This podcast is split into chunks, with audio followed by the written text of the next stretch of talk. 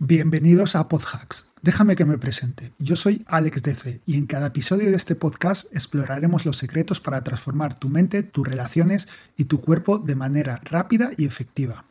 En PodHacks desglosaremos los hacks respaldados por la ciencia y la neurociencia, que te permitirán optimizar tu tiempo, mejorar tus resultados y tomar decisiones más acertadas. Desde fortalecer tu forma física hasta potenciar tu alimentación, aquí descubrirás cómo aplicar las mejores estrategias a tu vida cotidiana. Pues bien, en el episodio de hoy vamos a ver por qué podría ser interesante que tu jornada laboral durara solo cuatro horas.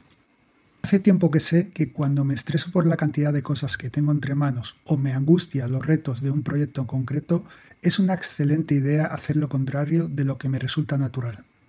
Lo que me sale de forma natural es esforzarme al máximo en trabajar por superarlo, levantarme más temprano, escatimar en ejercicio, cancelar las reuniones sociales, etc. En cambio, lo que funciona, al menos para mi paz mental, pero lo más interesante para mi productividad, es seguir trabajando a un ritmo moderado, dejando tiempo suficiente para dar un paseo, dormir, hacer cosas con amigos, algo de ejercicio, cualquier cosa que me entretenga o que considere un hobby. Hace poco, cuando sentí la presión de no poder cumplir todas las expectativas de las cosas que quería hacer diariamente, pensé en llevar este principio un paso más allá.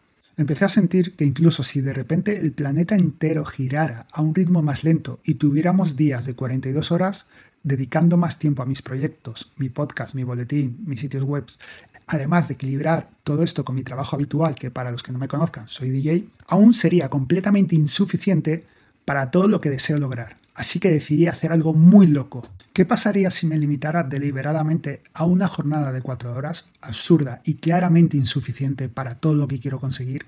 Se trataba de una táctica de choque. Solo por un tiempo dedicaría cuatro horas al día para estos proyectos. Ni una hora más. Y luego me obligaría a parar y utilizar el tiempo extra para hacer cosas divertidas en su lugar. Y cuando digo cosas divertidas, incluyo ir a sufrir durante 50 minutos al gimnasio o cualquier cosa que me pueda beneficiar, aunque no me apetezca especialmente, siempre y cuando no tenga nada que ver con el trabajo. Bueno, llegados a este punto tengo que puntualizar algo obvio. Soy consciente de que tengo un grado inusual de autonomía sobre cómo distribuyo mi tiempo y que este experimento específico no sería factible para muchos. Aun con esto, cabe la pena preguntarse si uno tiene más autonomía de la que realmente cree. Pero sigamos, creo que lo que importa aquí es la idea subyacente. Si hay un proyecto creativo en el que estás atascado, o un aspecto del trabajo en el que no progresas, o un hábito que te cuesta inculcar, intenta dedicarle una parte del tiempo diario que sea significativamente menor de lo que crees que se requiere.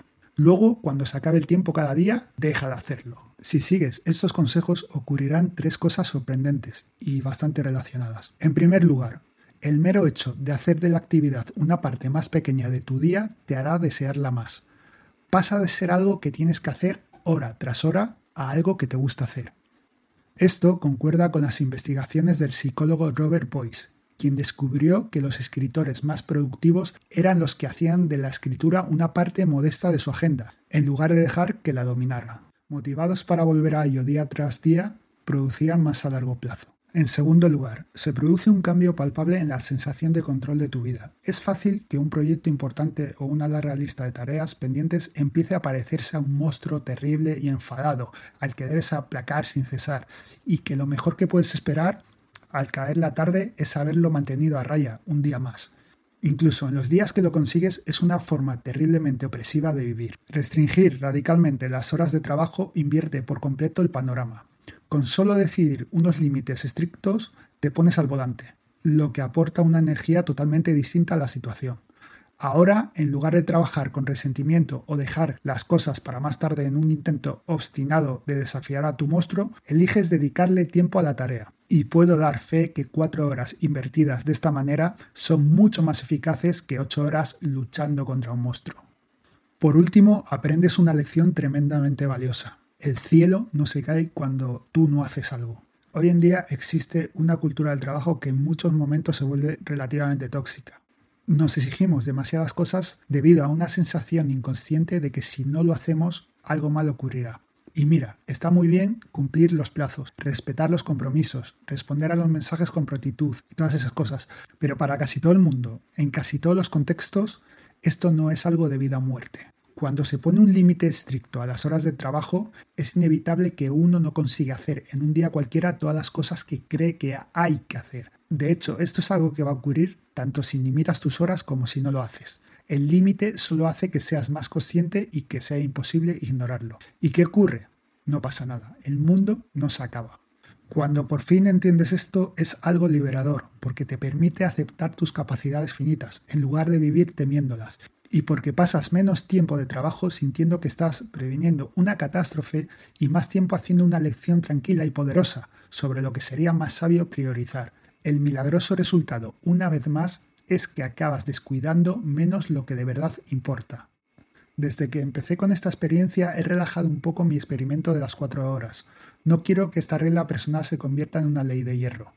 Al fin y al cabo, cuatro horas es un día muy corto, pero no pienso renunciar a su espíritu, porque sé que si lo hago, cada vez se alargarán más las horas de trabajo, y ahora entiendo que si hago esto, se avanza menos en lo importante.